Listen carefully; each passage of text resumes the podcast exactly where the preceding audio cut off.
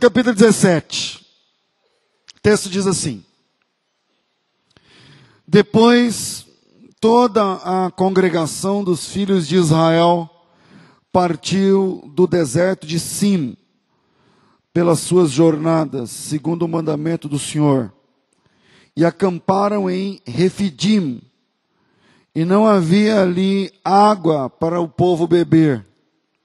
Então contendeu o povo contra Moisés e disseram: Dá-nos água para beber. E Moisés lhes disse: Por que contendeis comigo? Por que tentais ao Senhor? Tendo, pois, ali o povo sede de água, o povo murmurou contra Moisés e disse: Por que nos fizeste subir do Egito para nos matares de sede, a nós e aos nossos filhos e ao nosso gado? E clamou Moisés ao Senhor, dizendo: Que farei a este povo? Daqui a pouco me apedrejarão. Então disse o Senhor a Moisés: passa diante do povo e toma contigo alguns anciãos de Israel, e toma na tua mão tua vara, com que feriste o rio, e vai.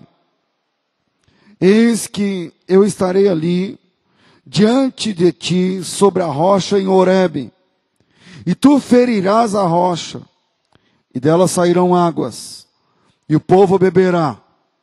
E Moisés assim fez diante dos olhos dos anciãos de Israel. E chamou o nome daquele lugar Massá e Meribá, por causa da contenda dos filhos de Israel, e porque tentaram ao Senhor, dizendo: O Senhor está no meio de nós ou não? Amém. O Senhor está no meio de nós ou não? Deus está no meio de nós ou não está? Essa é a pergunta do pessoal lá.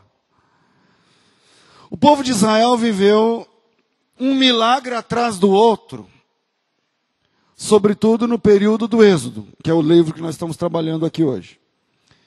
É, é verdade que antes deste período, o povo viveu a escravidão no Egito. E lá eles foram afligidos, maltratados por 400 anos.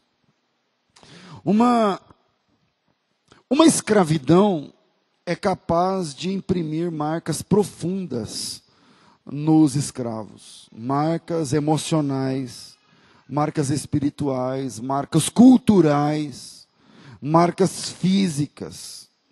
De todas essas, as físicas são as menos graves. Muito embora dói, mas a dor acaba no outro dia.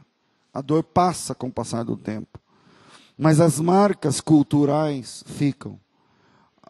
O povo em Israel, o povo o hebreu no Egito, aprendeu outra língua. O povo hebreu no Egito tinha dificuldade com a semana, já que a semana egípcia era uma semana de dez dias e não de sete. O povo de Deus no Egito não tinha folga.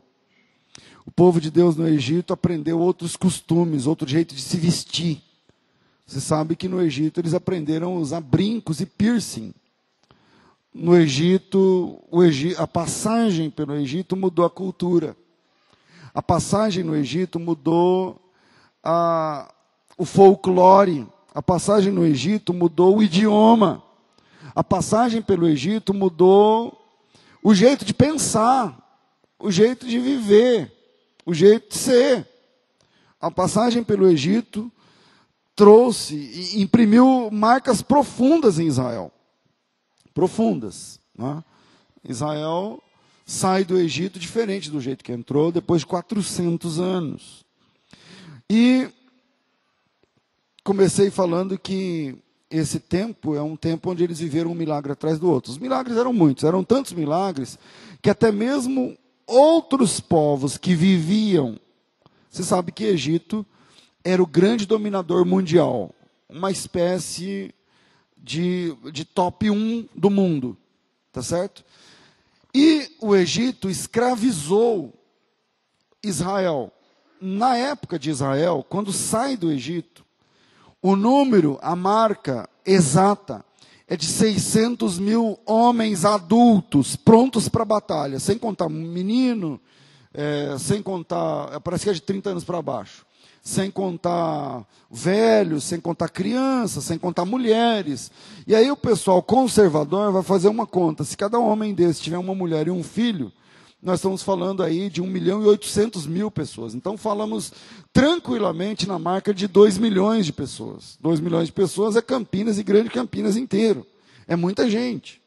Então, é, eu não sei se você já sabia dessa, mas não era só o povo judeu, eu vou falar hebreu, que é o que combina nesse estágio da história. Não é só o povo hebreu que era escravizado naquele tempo.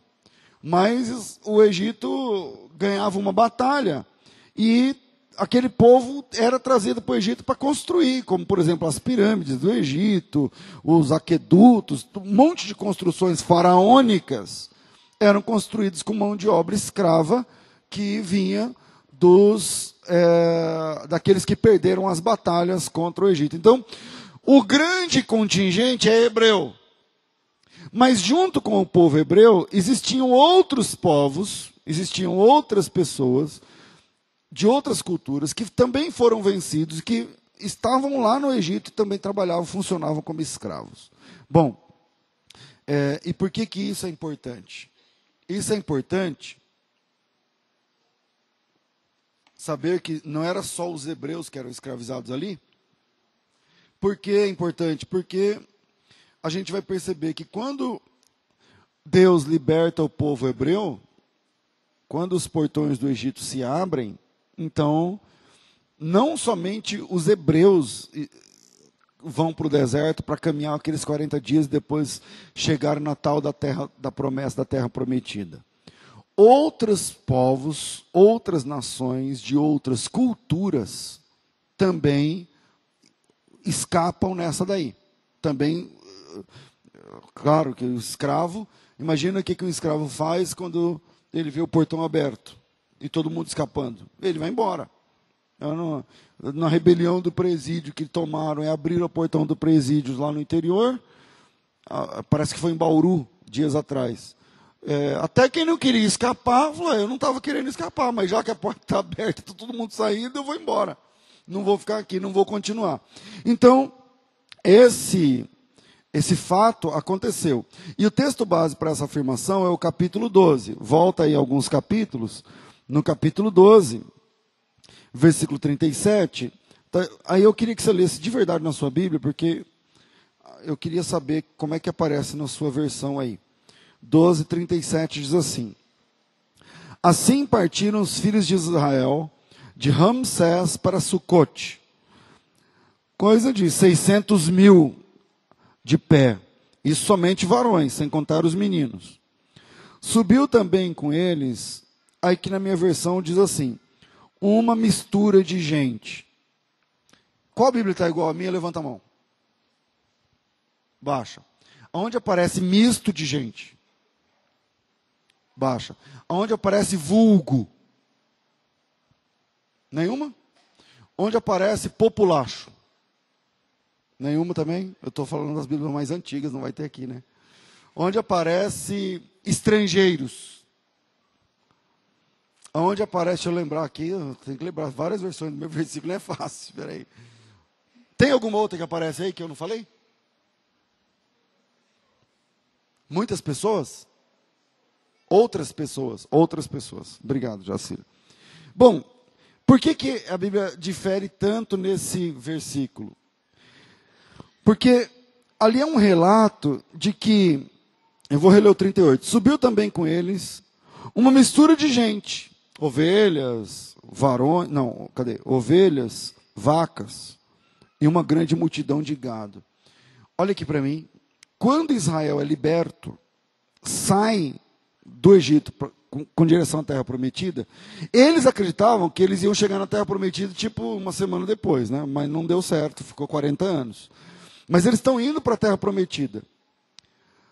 Esse vulgo de gente, esse misto de gente, essa mistura de gente, esses outros povos, o que, que é?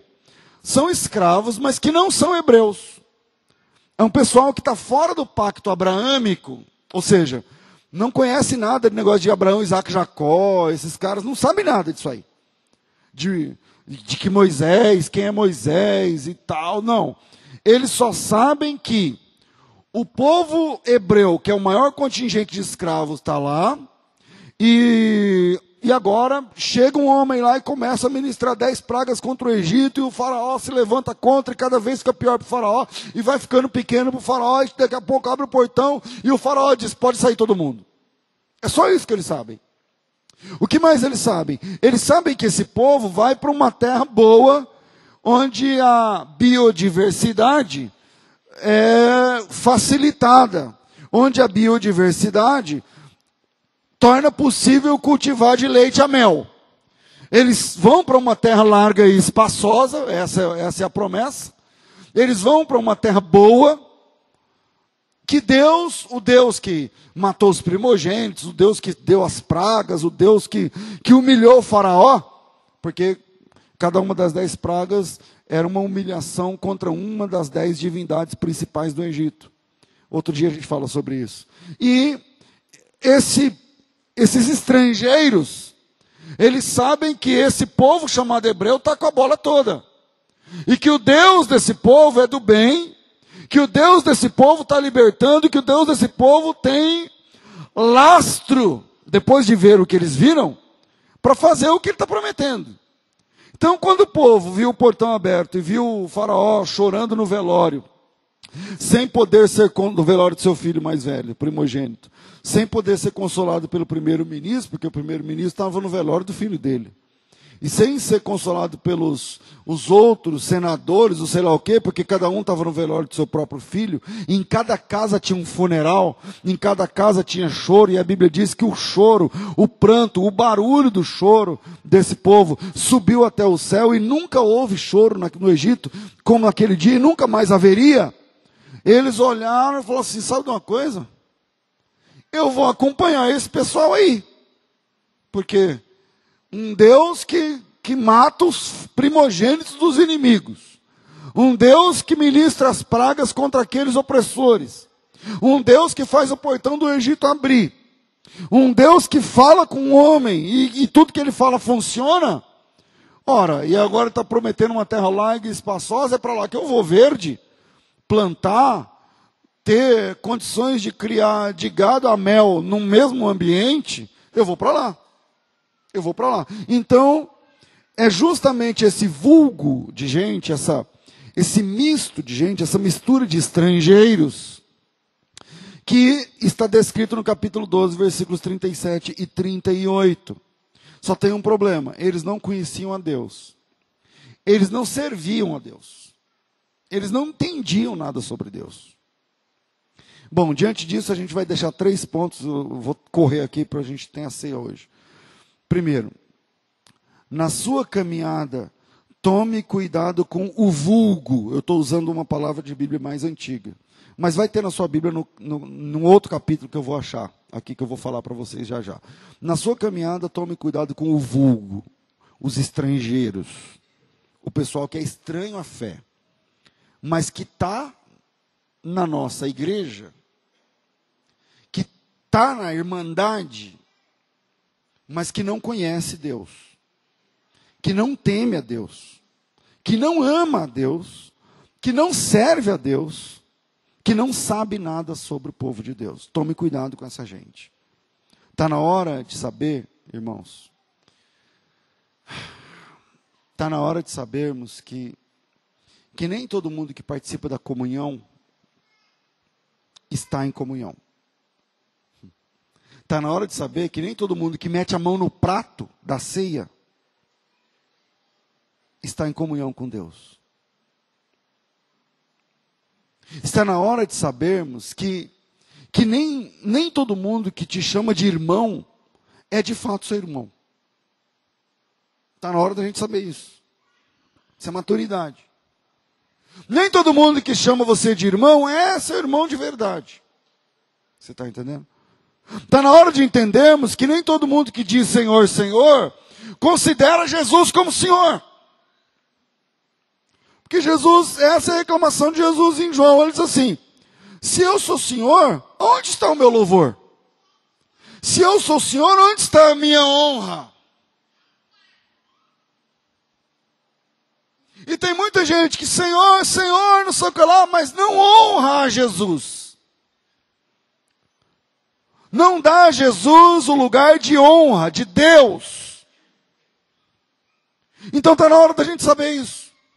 Que assim como Israel, quando sai do Egito, se ajunta com Israel um montão de gente que não ama Deus, que não respeita Deus, mas que só está misturado com o povo de Deus, porque percebeu que o Deus deles funciona.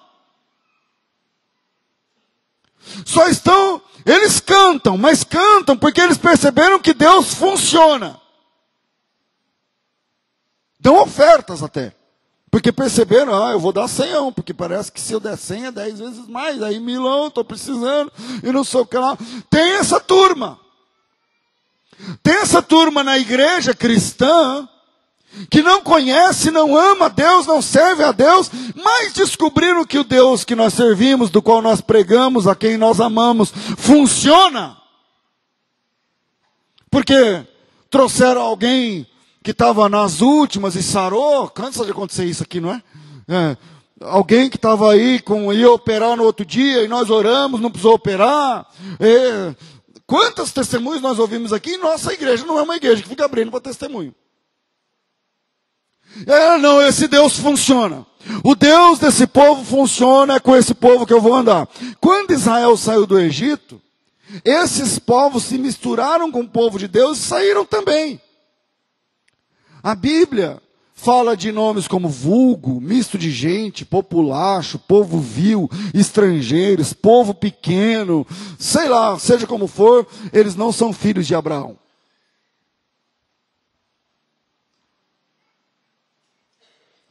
Seja lá como for, eles não são filhos de Abraão. E isso traz diferenças. E isso traz diferenças. Por exemplo, eles não conheceram Deus. Eles não estão sabendo de nada. Eles estão entrando na missa pela metade. Desculpa se estiver católico. Estão entrando na, na conversa pela metade sem saber nada.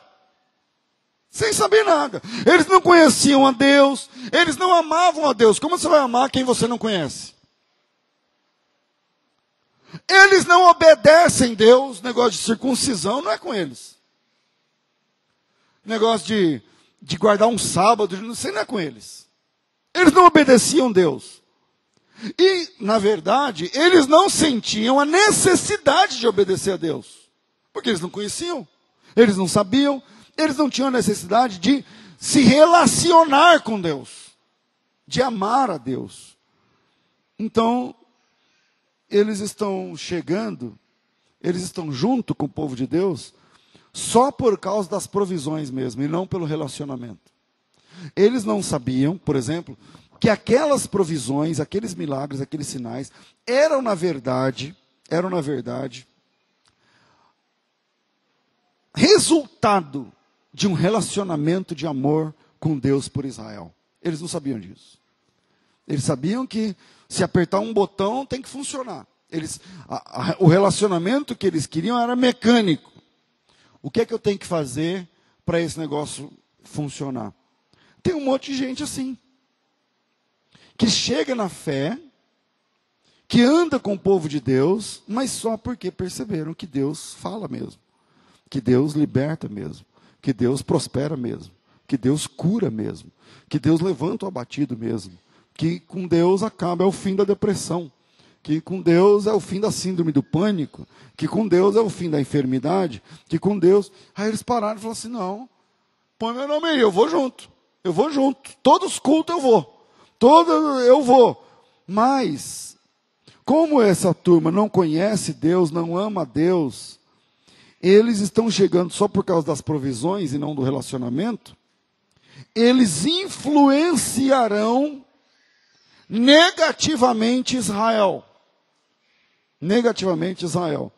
Influenciarão os mais suscetíveis. Quer ver? Abra a Bíblia em Números, Números capítulo 11. Vamos ver nessa versão como é que vai aparecer aí. Números capítulo 11, versículo 4. Leu, seu Vanessa. Hã?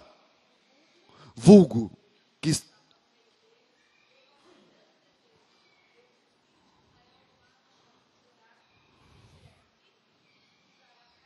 Certo. Alguém que lê mais alto do que a Vanessa aí? Vamos ver um.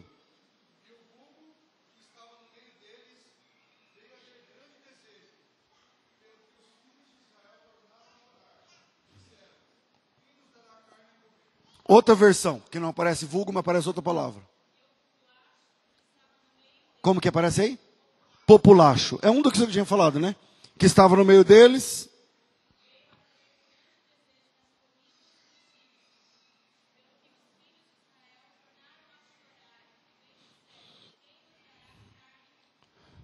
Outra versão, tem? Que não tem, tem outra palavra?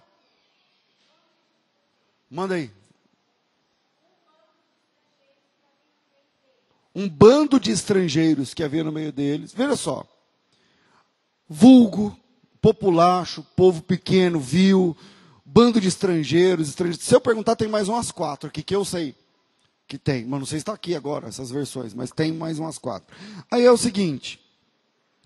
Perceba que é esse povo, não é os filhos de Israel o problema. É essa turma que faz o povo murmurar o tempo todo. Porque eles não conhecem Deus. Eles não amam Deus. Eles não servem Deus. Eles só estão ali porque Deus funciona. Aí quando demora a funcionar, ou quando para de funcionar por alguma, algum motivo, como eles não têm relacionamento, não têm respeito, não tem adoração, não tem, nem, não, não tem nenhum tipo de sentimento impresso entre eles e Deus. Então, esse vulgo, esse povo, esses estrangeiros, o vulgo que estava no meio deles, veio a ter grande desejo. Então, os filhos de Israel, agora eles vão contaminar os filhos de Israel. Quem começa tendo esse desejo são os estrangeiros. E aí eles começaram a chorar. Pensa num monte de homem marmanjo, chorando, porque ele está com vontade de comer carne. Um monte de marmanjo começa a chorar, e a pergunta é: quem vai dar carne para a gente comer? Se você continuar a leitura, é a partir desses caras que começa essa história assim, ó. Por que, que tirou a gente do Egito? Era melhor ter ficado no Egito. O que? Isso é uma blasfêmia. Isso é uma blasfêmia. É você chegar para Deus e dizer assim, Senhor, já que está assim, por que, eu não fiquei lá no centro de Macumba? Por que, eu não fiquei adorando a Aparecida? Porque não tem bife. Como não tem bife, era melhor ficar com a Aparecida. Indo para a Aparecida do Norte, subir na escada de joelho. Isso é uma blasfêmia. E só quem não ama a Deus, quem não conhece a Deus e quem não é filho de Deus, entra nessa conversa. Começa com essa conversa. É só você parar para pensar, por exemplo, culturalmente. Da, quando é que Israel andou envolvido com a idolatria de adorar um bezerro? Lugar nenhum na Bíblia. Por que, que eles fazem isso quando saem do Egito? Porque tem um povo no meio deles que adora bezerro. E aí, quando Moisés sobe no monte e demora a voltar, o pessoal fala assim: não, vamos fazer o seguinte vamos fazer o seguinte: a situação é essa, essa e essa. É, nós vamos adorar um bezerro, porque é ele que tirou a gente do Egito. Vocês estão percebendo o, o desperdício, a, a negatividade, o problema que esse, esses estrangeiros estão causando em Israel? Se você parar para pensar, de onde vem a adoração do bezerro? De onde vem a desconfiança? com Deus. Não existe isso em Israel. Começa com esses estrangeiros. Mas por que, que Deus fez isso? Por que, que Deus não. Por que, que hoje não tem comida? Por que, que hoje não tem carne? Por que, que eu perdi o emprego? Por que, que não sei o que lá? Por que. Isso não, é, isso não é conversa de filho de Deus. Isso não é conversa de quem ama Deus. De onde vem o alto nível de exigência? Quando eu falo alto nível de exigência, os caras choram. Porque está faltando pepino. Cebola. Pensa numa turma que chora por causa de cebola. Bom, uma turma dessa, Deus me livre. Chora, porque, mas por que você está chorando? É porque não tem cebola, eu gosto de comer com cebola. Eu não sei aquela hora, pelo amor de Deus. Então, irmão, Pastor Fernando, cadê sua esposa? Ah. Então está na hora de sabermos que nem todo irmão é irmão. Segura essa, porque infelizmente é verdade. Não podia ser assim, mas é assim. Nem todo irmão é irmão. Às vezes em aconselhamento eu vejo lá o irmão falando, então, pastor, minha esposa, ela, o negócio dela é, é, é música do mundo, ela gosta do baile, ela gosta não sei do que lá, mas, mas não é crente batizado? Então, pastor, mas ela quer ficar me. Ou então, pastor, meu marido, meu marido não gosta de orar, não lê, não, não quer saber da Bíblia, não, eu não sei o que lá. Eu fico olhando, dá vontade de falar. Fala assim, então, você tem que ganhar primeiro ela para Jesus, meu filho, ela não é crente. Você tem que ganhar primeiro ele para Jesus, evangelizar. Não é crente. Não é um filho de Deus. Está no meio do povo de Deus. Anda junto com o povo de Deus. Mas porque viu que Deus funciona. Tem medo de sair, mas não é porque ama a Deus. Tem medo de sair e as pragas virem sobre ele. Tem medo de sair e o fogo cair sobre ela. Tem medo de sair, então fica com aquele temor. Mas no fundo, no fundo, é um filho de Satanás. Não adora a Deus. Então está na hora de saber, nem todo irmão é irmão. Está na hora de saber que nem todo pastor é pastor. Está na hora de saber que nem todo crente é crente. Está na hora de saber que nem todo adorador é adorador. Tem uma porção aí no meio envolvido. E quando você olha na primeira vez, você fala, nossa, que maravilha, esse irmão vai louvar e exaltar e não sei o que. Ah, tá. É só dar a primeira dor de barriga. É só dar a primeira dor de barriga. Na verdade, existe uma turma que está envolvida na caminhada com o povo de Deus, mas que é, é só porque não dá para sair. Se sair daqui, vai para onde? E quando eu falo daqui, não é nossa denominação. Se sair da fé cristã, vai para onde? Então fica aqui mesmo, enchendo o saco. Falando mal, mal dizendo da vida, ah, capengando, ficando para trás, aí vai, ô irmão, ô irmão, vamos de novo, irmão, ah, tá bom, pastor, aí vai, e tal. Mas no dia que faltar alguma coisa, no deserto, irão questionar Deus na hora. No dia que faltar alguma coisa, irão questionar Deus. No dia que se sentirem insatisfeitos, irão atacar a fidelidade de Deus. No dia que se sentirem incompletos por algum motivo, Deus será questionado. Deus será atacado. Isso é tentar Deus. Segundo ponto. Antes de falar bobagens sobre a sua caminhada, releia as páginas anteriores. Vamos de novo. Antes de falar bobagens, releia páginas anteriores. Do que, que eu estou falando? Veja o texto que nós estamos trabalhando hoje, Êxodo 17. É, Veja o versículo 7. Êxodo 17, 7. Diz assim: E chamou o nome daquele lugar Massá e Meribá. Massá é encrenca, significa disputa. E Meribá, que é, né, tem a ver com contenda tal. Por causa da contenda dos filhos de Israel porque tentaram ao Senhor, dizendo: Está o Senhor no meio de nós ou não? Tipo, o Senhor, Deus, Ele está com, com, a gente ou não? E por que, que eles estão questionando isso? Porque eles não têm água para beber. Porque eles estão é, questionando Deus, questionando se Deus está com eles ou não. Por quê? Porque falta alguma coisa. Nesse caso, água. Tem outro caso que é carne. Tem outro caso que é pepino e cebola. Tem outro caso que é sombra. Tem outro caso que, que é, é carne, já, já falei. Sempre eles vão questionar, mas peraí, Deus está conosco ou não está conosco? E se Deus está com a gente, por que está faltando água? Se Deus está com a gente, por que está faltando alguma coisa? E a, segundo né, ponto, é, antes de falar bobagens, releia páginas anteriores. Por que é que nós sempre questionamos Deus nas perdas? Por que, que a gente sempre questiona Deus nas perdas? Perdi um carro, roubaram o carro, sei lá, bateu, deu perda tal, escapei com vida, mas perdi o carro. E aí a gente vai, Senhor, por quê? Vamos piorar a situação. Perdemos um filho. Foi atropelado, não sei, alguma coisa. Senhor, por quê? Perdemos o emprego. Senhor, por quê?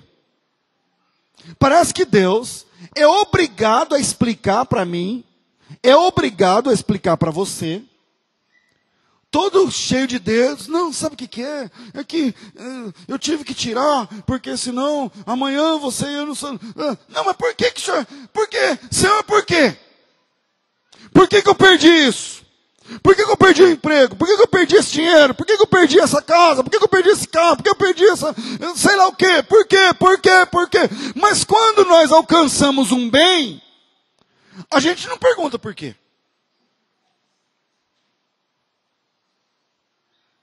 Se você ganhar, você não pergunta nada. Você não fica coçando a cabeça, ixi, agora, o que, que eu faço com isso aqui? Ninguém pergunta. Eu nunca vi um irmão aflito em oração, dizendo, pastor, tem que fazer um tempo de oração aí, uma semana, jejuando, orando, buscando resposta sobre qual a finalidade que Deus me deu essa criança. Por que é que Deus me deu esse filho para eu cuidar? Por que é que Deus presenteou minha família com mais um filho? O que que eu, eu não sei, pastor. O que, que eu faço com essa criança? Eu ensino o que para ele? É para ele viver para quê? Ninguém fala isso. Ninguém fala isso. É só nas perdas mesmo. Eu nunca vi um crente dobrando o joelho, agonizando em oração para perguntar para Deus por que é que ele tem um carro na sua garagem. Senhor, eu comprei um carro, e agora? Por que, que o senhor me deu esse carro? Para fazer o quê com esse carro? O senhor quer que eu vá em algum lugar? O senhor quer que eu leve alguém, busque alguém? De... O que, que é para eu fazer com esse carro? Não. Tem gente que tem mais de um carro, mais de dois. Mas ninguém pergunta por quê. Mas se perder um, Deus é obrigado a explicar tintim por tintim por que que perdeu. Eu nunca vi alguém perguntando, pastor, eu queria marcar um, um, um horário no gabinete com o senhor. Eu estou muito aflito. Ô, meu irmão, tem daqueles que falam, olha, irmão, aqui não, pastor, tem que ser hoje. Tem que ser hoje. Aí eu falo, tá bom, eu atraso lá, não vou almoçar, não vou para o rádio lá em São Paulo, não vou. Vamos atender o irmão. Mas eu nunca vi, pelo menos até, como diz João Ferreira de Almeida, até ao dia de hoje, eu nunca vi um irmão dizendo, pastor, eu preciso de um horário, mas tem que ser hoje, tem que ser agora e tal. O que, que foi, meu irmão? Não, é o seguinte, do nada meu salário aumentou. Cheguei lá na firma, chegou o olerite, 20% a mais. Não teve promoção lá, não teve, sabe? Ninguém me avisou. Sabe quando me pega assim de surpresa, pastor? Cheguei lá, era dois mil, ficou dois mil e quatrocentos. Eu não sei, pastor, o que eu faço? O que, que eu faço agora com esse dinheiro? Eu, Deus não me falou nada, eu não estou assim perdido, não estou sabendo. Ninguém nunca falou isso para mim. Nunca vi alguém perguntando por que ganhou. Nunca vi alguém perguntando porque foi abençoado. Nunca vi alguém perguntando, orando, Senhor, para que isso? Quando ganha. Mas quando perde, aí para de ir na igreja. Aí para de ser crente. Aí, uh, quando é que a gente vai parar de se concentrar nas perdas? Nas perdas. Chegou a hora de Deus levar seu pai. Chegou a hora. Prega para ele. Vai pregando, irmão. Vai pregando. Porque uma hora vai chegar. Seu, sua mãe, sua avó. Dias atrás, essa semana para trás, ligou uma irmã na rádio. Pastor, eu estou precisando de uma resposta. O que, que foi? Já começou a chorar. Eu não sei quem ouviu. Falou assim: o que, que foi? Então, pastor, eu perdi minha mãe. Falei, Quantos anos tem sua mãe? 89. Falei, 89 é 90 anos, né, gente? Pelo amor de Deus. E falei, certo. E, e por que, que a irmã está tão desesperada? Ela foi para o inferno, ela, ela não tinha Cristo. Não, eu preguei ela, se converteu numa benção, não sei o que, tal, tal. Foi, quando foi isso? Novembro. Mas está chorando até hoje, nós já estamos em fevereiro. E eu já perdi meu pai, não, tô, não é alguém que não sabe a dor da perda, não, eu sei. Meu Deus, mas você. Eu falei, quantos anos você tem? 55. Eu falei, olha, por que, que ao invés de você ficar chorando me engano a perda agora, por que, que você não louva a Deus por durante 55 anos da sua vida ter tido uma mãe que era uma bênção, uma serva de Deus do seu lado? Porque eu perdi meu pai, ele tinha 47. Meu pai tinha quase metade da idade da sua mãe. Quando foi? E eu fui lá e preguei no velório, chorei. Sinto falta do meu pai até hoje. Claro que é inocente. Quem não sente? Mas quando é que nós vamos parar de, nos, de questionar Deus nas perdas? Será que Deus está comigo? Será que Deus está comigo então? Porque eu perdi. Será que Deus está comigo porque não tem? Será que Deus está comigo porque morreu? Será que Deus está comigo porque. Isso é uma afronta contra Deus. O texto diz assim: eles tentaram ao Senhor. E tentar o Senhor é uma das coisas que Deus diz que não vale a pena fazer. Não tentarás o Senhor teu Deus.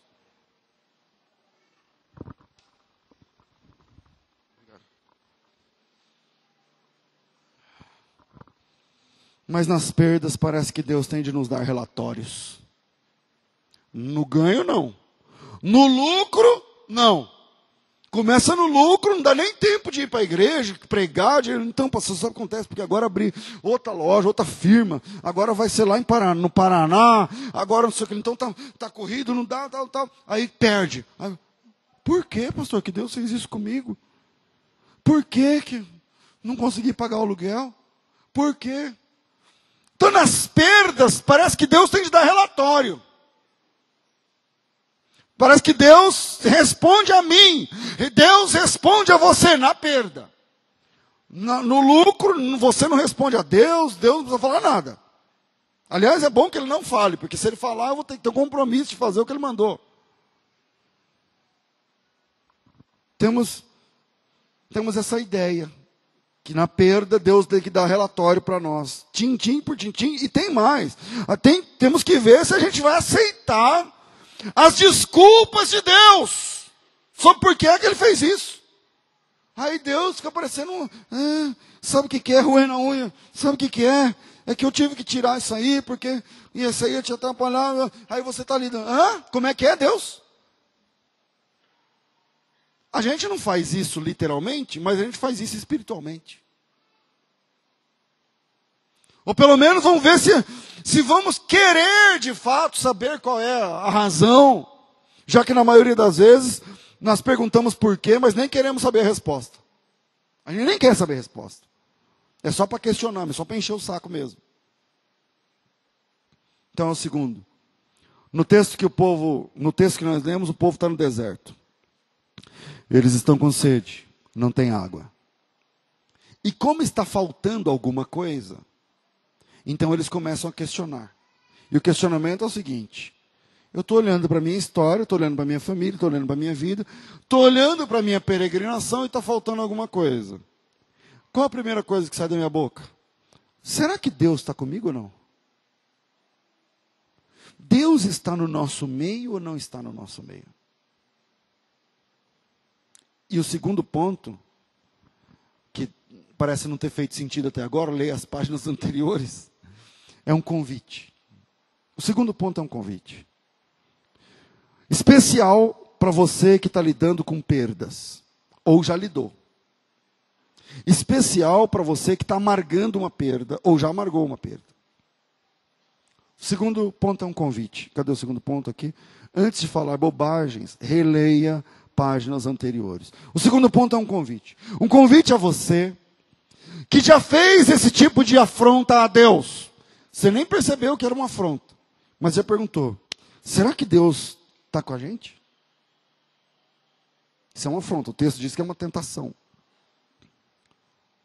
Então, esse capítulo, esse segundo ponto, é um, é um convite a você que já questionou Deus ou está questionando agora. E a resposta, às vezes, dessa pergunta, desse questionamento, não está na página que você se encontra, mas nas páginas anteriores da sua vida, da sua existência. Então, esse segundo capítulo é um capítulo, estou falando capítulo porque eu quero falar dos, voltar dos capítulos anteriores. Esse segundo ponto é um convite a você que está questionando ultimamente a Deus devido à falta de alguma coisa. É o convite de Deus para você e o convite é o seguinte: leia os seus capítulos anteriores e você vai descobrir. Você quer saber se eu estou com você ou não? Leia a sua história anterior e você vai descobrir a resposta. Você está questionando porque está faltando A ou B, porque está doendo agora, porque você perdeu agora. E você está perguntando: será que Deus está comigo? A resposta de Deus é a seguinte: leia as páginas anteriores, leia os capítulos anteriores, e você vai descobrir se eu estou ou não. Por exemplo, a gente está no capítulo 17, volta uma. Volta uma página, é o 16. O que acontece no capítulo 16? Duas coisas importantes. Deus manda o maná, é uma provisão. E lá depois, Deus, vamos de trás para frente. Deus manda carne. Eu não sei qual é o, o versículo do 11 em diante. Está vendo aí a epígrafe? Deus manda carne. Está aí na sua Bíblia assim? Amém ou não? Deus manda carne. É o capítulo anterior. Volta um pouquinho, lá no 16.1. Deus manda o maná. Você quer saber se Deus está com você ou não? Volte às páginas. Reveja a tua história. Reveja a tua caminhada com Deus.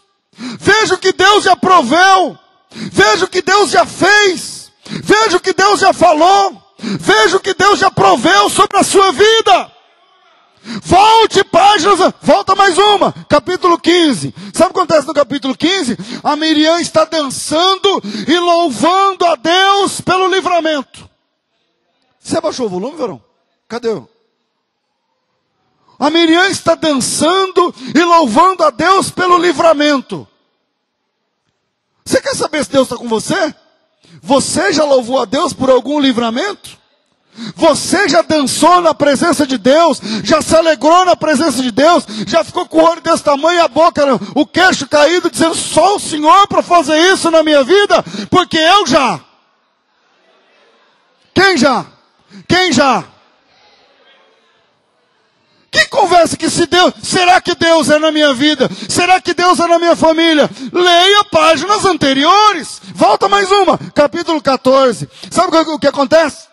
Capítulo 14.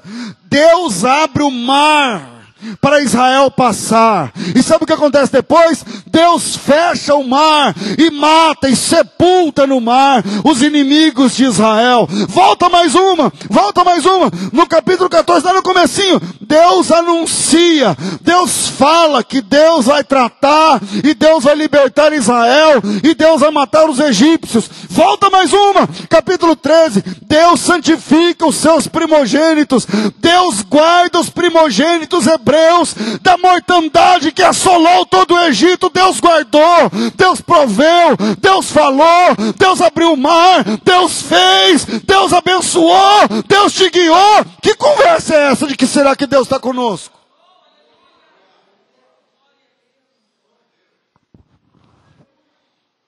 O segundo ponto é um convite a você. Leia suas páginas anteriores. Leia suas páginas anteriores.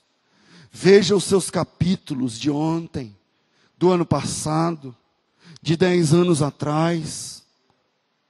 Pastor, mas nós somos falhos na hora da perda. Queremos questionar por quê. Queremos que Deus nos dê relatório.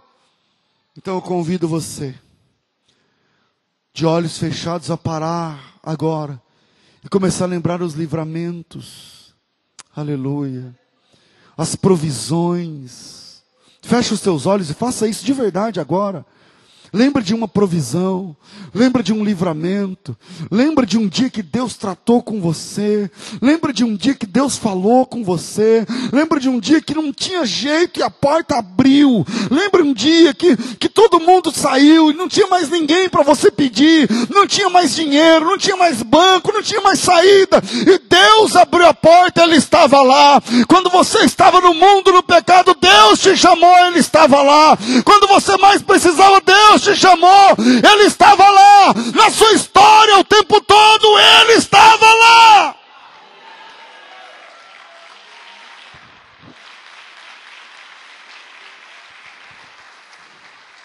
Será que Deus está conosco ou não? Será que Deus está no nosso meio ou não? Segundo ponto é esse convite. Leia as páginas de trás. Leia os capítulos passados.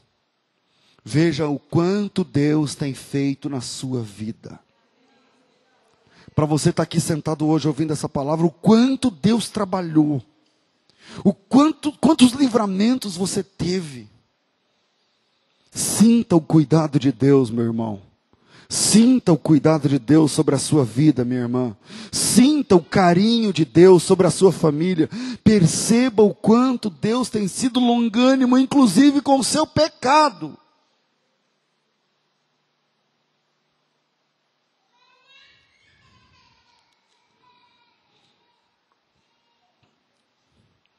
Está o Senhor no nosso meio ou não?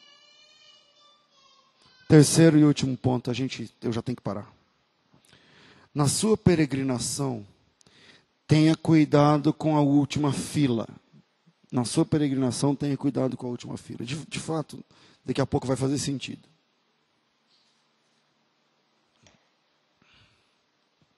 Glória a Deus.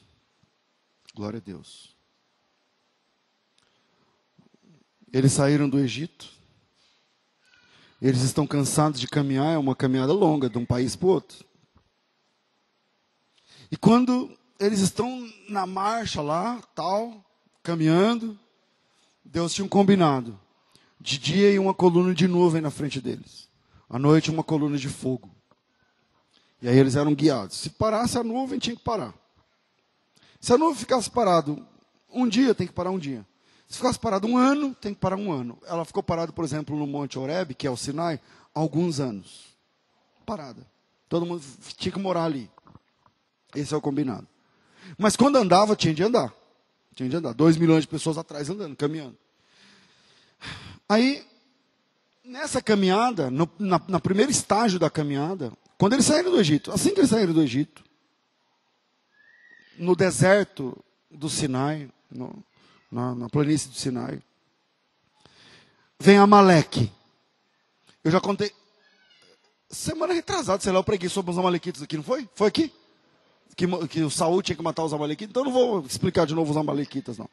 Vem Amaleque, essa tribo nômade de jagunços, de, de, de pessoas perigosas. E Amaleque é meio parente de Israel. Meio equidistante, mas é parente. E aí vem os amalequitas contra Israel. Ai meu Deus, onde está escrito isso? Está por aí, não está? É, a sequência. A gente parou no versículo 7 ao 8. Então veio Amaleque e pelejou contra Israel em Refidim, que é esse lugar aí onde eles estavam murmurando. Pelo que Moisés, bom, eu não vou ler todo o texto, é o seguinte: lembra daquela briga, daquela encrenca, daquela batalha, que quando Moisés ficava com a mão levantada vencia? E quando abaixava a mão perdia, é essa batalha. Essa batalha aí. Contra os amalequitas, que são parentes de Israel. Tá certo? Então, o texto é, é, é, mais ou menos conhecido, né? Enquanto Moisés estava com a mão levantada, dava certo. Quando não estava, baixava tal. Ok, conhecemos a história. Se você não conhecia o texto exato, mas está aí. É, Êxodo 17, versículo 8 em diante. Deus abençoou e o Israel venceu. A gente está sem tempo. Vamos aplicar esse último ponto para a gente terminar. Mas a vitória de Israel contra Amaleque, vem comigo. Moisés ficou com a mão levantada, porque o Arão e o Ur, cada um ficou segurando num, num braço, e ele conseguiu ficar com a mão levantada, enquanto ele levantava, Israel prevaleceu e venceu Amaleque. O Maleque saiu correndo, e quem vai liquidar essa fatura depois é o rei Saul, lá na frente, tal, que é uma outra história. Aí, Israel venceu. Amém? Só que essa vitória é uma vitória, valeu. Se fosse um troféu, o troféu é de Israel, valeu. Se fosse ponto, ponta é de Israel, Israel venceu. Mas essa vitória é uma vitória institucional. Deixa eu tentar explicar isso para vocês. Porque Israel venceu, ok. Mas para algumas pessoas, israelenses, israelitas, aquela foi a última batalha, porque eles morreram nela. Israel venceu institucionalmente. No fim, Israel ganhou. Mas alguns morreram ali. Então aquela batalha para eles foi. Eles perderam. E aquele cara perdeu. Porque ele, ele foi tragado nela. Se você ler o texto, foi uma batalha sangrenta. Quando Moisés não conseguia levantar a mão e abaixava, o povo de Amaleque matava os israelitas. No fim, Israel ganhou, mas o que eu estou chamando de vitória institucional é: Israel ganhou. Mas o Amazias, o Jeconias, sei lá o nome dos caras que é mais ou menos assim, que estava lá, perdeu. Ele foi e ele acabou perdendo. Para alguns, aquela foi a última batalha. Você já pensou nisso? Toda vez que Israel venceu, é uma vitória institucional. Mas alguém perdeu. Alguém morreu. Toda guerra entre os vencedores existem perdedores. Ah, os Estados Unidos venceu, mas quantos morreram? Quantos perderam ali? E quem levou a pior nesse caso? A Bíblia fala. Quem levou a pior nesse caso? Abra sua Bíblia em Deuteronômio. Pastor, mas como assim Deuteronômio? Então, é uma outra câmera nesse mesmo assunto, nesse mesmo dia, nessa mesma batalha. Vamos lá. Deuteronômio capítulo 25, versículo 17. Diz assim, ó. Lembra-te do que fez Amaleque no caminho quando saíais do Egito. Eles estavam saindo do Egito, vem os amalequitas. É essa guerra, essa briga lá de Êxodo 17, agora sendo mencionada em Deuteronômio 25. Como te saiu ao encontro no caminho e te derrubou na retaguarda todos os fracos que iam após ti, estando tu cansado e afadigado e não temeu a Deus. O assunto lá é o seguinte: Amaleque perdeu, mas ele conseguiu derrotar alguns. E quais ele derrotou? O pessoal da última fila. O pessoal que estava cansado na caminhada.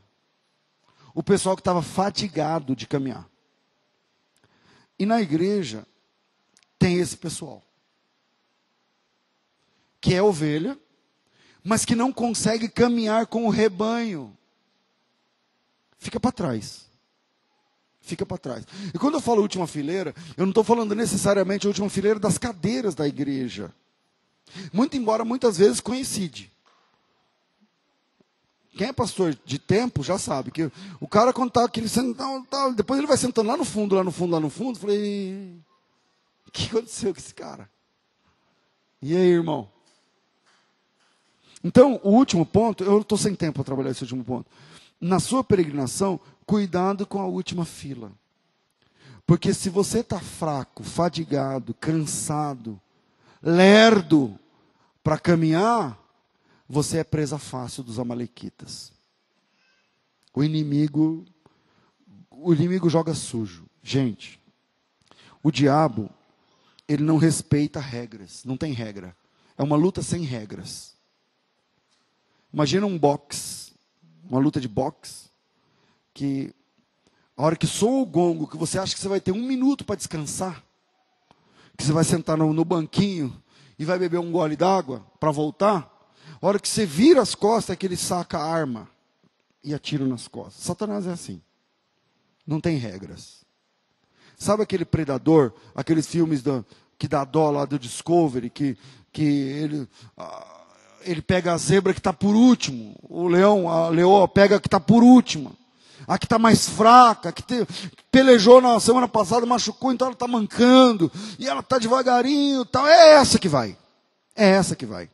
E o texto que eu li para vocês é um texto surpreendente, que fala que nessa batalha Israel venceu, mas alguns não venceram. Alguns perderam, e quem é que perdeu? Versículo 18. Lembra como você saiu? Como não? Lembra como Amaleque saiu ao seu encontro no caminho e derrubou os que estavam atrás na retaguarda, os fracos, os que iam é, mancando, os que iam atrás de ti, estando cansado e fadigado. Então, cuidado com a última fila, meu irmão. Se você está cansado, e se você veio questionando Deus, será que Deus está conosco? Eu acho que hoje você teve essa resposta. Eu tenho certeza que hoje você teve essa resposta. Então te apruma e firma teus passos e começa a caminhar. E começa a caminhar. Porque os da última fila são tragados. Porque os que ficam por último têm mais probabilidade de, de, ser, de ficar no meio do caminho. E o apóstolo Paulo diz que nós não somos daqueles que retrocedem. Pensem nisso. Como é que está a tua peregrinação? Que ritmo estão tá os teus passos espiritualmente falando? Pensa nisso, você jovem, adolescente, velho, velho de crente, velho de igreja, novo na igreja, que você tem um ano de fé, cinco anos, três, oito, quatro, quinze, não interessa. Como é que está a tua caminhada? Porque quando a gente começa a caminhar distante, a gente começa a perder a referência de ser ovelha. A gente começa a perder a referência de ouvir o pastor. A gente começa, o pastor que eu estou dizendo é Cristo. A gente começa a perder a referência de comer, de se alimentar, de comungar, de estar junto, porque eu estou longe. Eu começo a perder a referência.